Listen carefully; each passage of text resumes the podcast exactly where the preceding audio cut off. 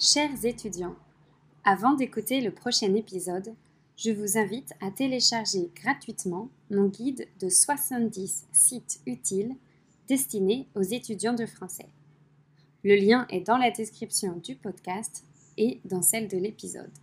Bonne écoute Bonjour et bienvenue sur French with Jeanne, un podcast en français pour les étudiants de français. Dans cette troisième série, je vous parle de ma situation à différents âges de ma vie. Dans le premier et le deuxième épisode, je vous expliquais ce à quoi ressemblait ma vie à 18 ans, puis à 22 ans.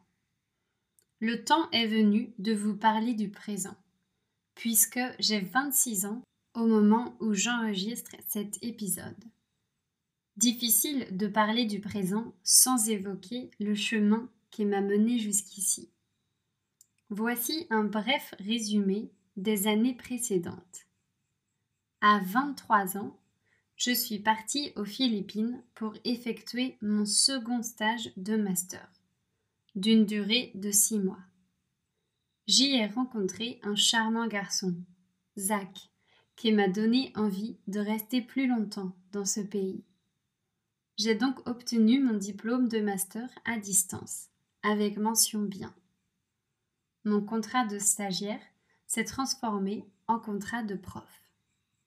Mon salaire étant instable, j'ai commencé à enseigner en ligne pour avoir un complément. Petit à petit, l'enseignement en ligne est devenu mon activité principale. Après deux ans passés aux Philippines, la France me manquait.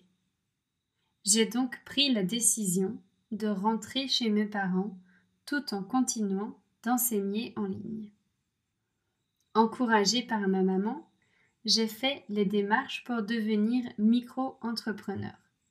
C'est un statut qui me permet de travailler en ligne de manière légale. Évoluer loin l'un de l'autre fragilisait la relation entre mon copain et moi et nous avons donc commencé à réfléchir à une solution pour nous retrouver.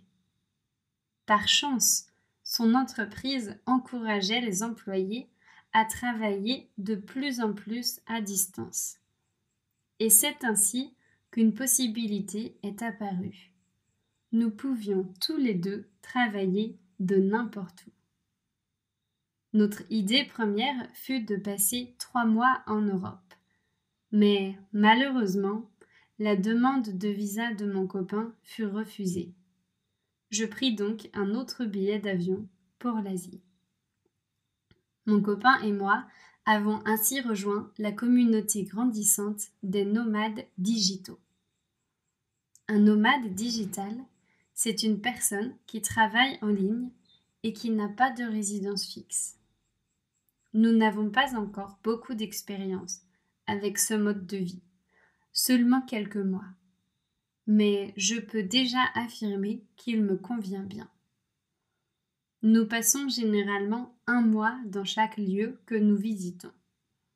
Cela coïncide plus ou moins avec la durée des visas touristiques, ici en Asie du Sud-Est.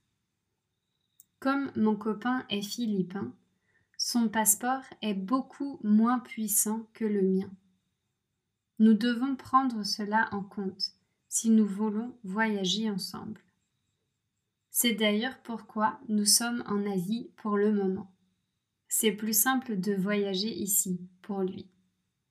Cela dit, c'est une partie du monde très vaste et il faut sans doute plus d'une vie pour l'explorer complètement. Cette contrainte géographique n'en représente donc pas vraiment une. Jusqu'ici, nous avons passé un mois à Koh Phangan, une île dans le sud de la Thaïlande, et un autre à Chiang Mai, une ville au nord de la Thaïlande. Nous sommes aussi restés un mois à Kuala Lumpur, la capitale de la Malaisie, et un mois à Bali, ici en Indonésie. Aujourd'hui, nous sommes toujours à Bali mais dans une ville différente. Nous avons fait le choix de voyager léger.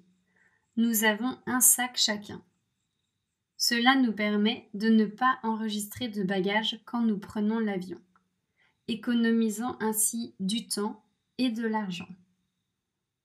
Chacun juge ce qui est essentiel pour lui-même. J'ai beaucoup plus de vêtements que lui, tandis qu'il transporte son appareil photo et ses différents objectifs, ainsi qu'un ukulélé et un tapis de yoga. Cette restriction nous oblige à sélectionner chaque objet avec soin. J'apprends aussi à me détacher des choses que je n'utilise pas et à résister à mes envies d'acheter des souvenirs ici et là. Pour ce qui est de l'organisation, nous sommes de plus en plus efficaces. Une fois arrivés à l'aéroport, nous achetons des cartes SIM locales. Si la connexion Internet n'est pas assez bonne, c'est notre solution de secours. Ensuite, nous commandons une voiture via une application telle que Uber qui nous emmène au logement que nous avons réservé avant d'arriver. Une fois sur place, nous louons un scooter pour être libres de nos mouvements. Notre logement est souvent situé près d'un espace de travail commun, car c'est là que Zach travaille toute la semaine.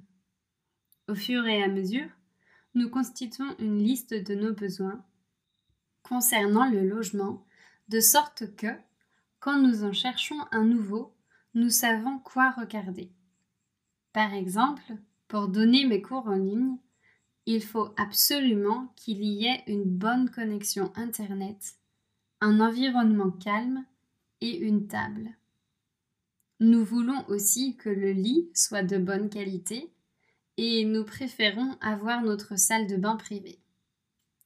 Nous n'avons pas besoin ni d'un grand logement ni d'une cuisine, mais nous apprécions que notre chambre soit lumineuse, propre et bien éclairée. Vous m'avez bien entendu. N'avons pas besoin de cuisine. Nous mangeons toujours à l'extérieur. La vie est beaucoup moins chère ici qu'en Europe. Et quand nous allons dans les restaurants locaux, nous dépensons rarement plus de 3 euros par repas. Je trouve ce style de vie très stimulant. Nous découvrons sans cesse de nouveaux endroits, de nouvelles cuisines, de nouvelles ambiances. Nous rencontrons d'autres nomades digitaux et c'est toujours sympa d'échanger à propos de ces expériences. Je vois bien les inconvénients de ce mode de vie, mais pour le moment, ils sont bien inférieurs aux avantages. Je n'ai aucune idée de combien de temps nous allons faire ça. Peut-être que nous visiterons un endroit et que nous aurons envie d'y rester plus longtemps.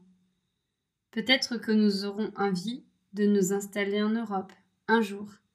Et alors, il faudra trouver une solution pour que Zach puisse y rester malgré son passeport philippin. Le mariage en est une, mais nous sommes loin d'être prêts. Merci de continuer à m'écouter, épisode après épisode. N'hésitez pas à me contacter pour toute remarque ou question à frenchwithjeanne gmail.com. À très bientôt!